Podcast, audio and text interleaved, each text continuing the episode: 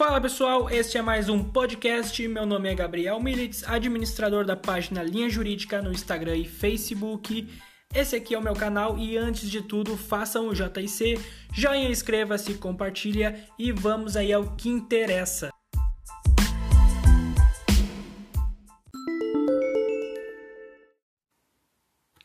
Quando a duração da jornada de trabalho pode exceder o limite legal? Para responder essa questão, vamos trabalhar em cima do artigo 6161 da CLT, Consolidação das Leis do Trabalho, que diz o seguinte: Vamos ler aí o caput do artigo para tentar entender melhor. Uhum. Artigo 61. Ocorrendo necessidade imperiosa, poderá a duração do trabalho exceder do limite legal ou convencionado, seja para fazer face a motivo de força maior, seja para atender à realização ou conclusão de serviços inadiáveis ou cuja inexecução possa acarretar prejuízo manifesto. Quando o legislador traz logo no início do caput aí ocorrendo necessidade imperiosa, ele está falando de algo eventual que não acontece sempre, algo que é inadiável e até mesmo imprevisível.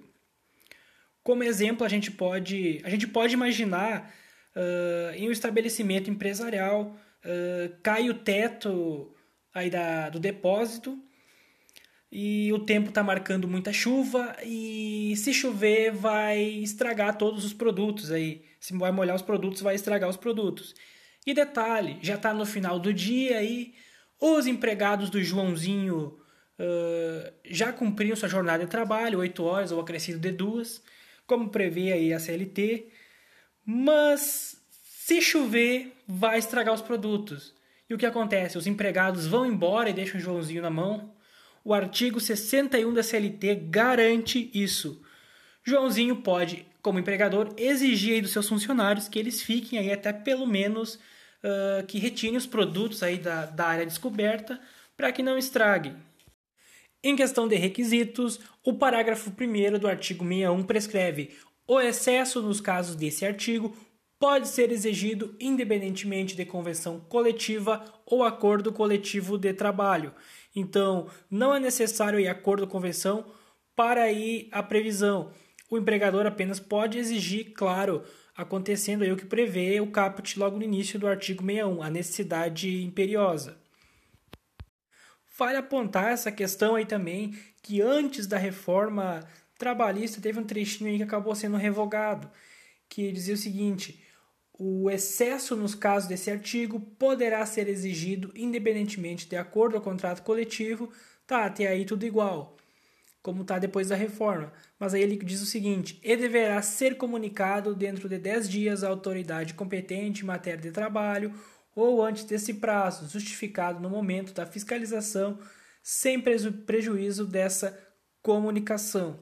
Então, o que mudou de antes da reforma e depois da reforma foi que o empregador uh, de, era que o empregador deveria comunicar à autoridade competente do prazo de 10 dias.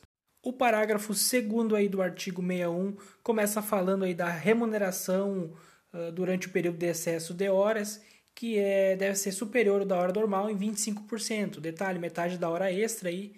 Uh, por fim, o parágrafo 3 do artigo 61, que é muito interessante, na verdade, que ele diz o seguinte: sempre que ocorrer interrupção do trabalho resultante de causas acidentais ou de força maior que determinem a impossibilidade de sua realização, vejam bem, causas resultantes de causas acidentais ou de força maior que determine a impossibilidade da sua realização, a duração do trabalho poderá ser prorrogada pelo tempo necessário até no máximo de duas horas, durante o número de dias indispensáveis à recuperação do tempo perdido, desde que não exceda 10 horas diárias em período não superior a 45 dias por ano, sujeita a essa recuperação à prévia autorização da autoridade competente.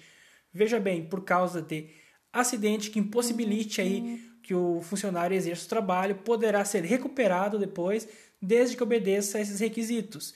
que não seja superior a 10 horas, em período a 45 dias por ano, sujeitas à recuperação a prévia autorização da autoridade competente.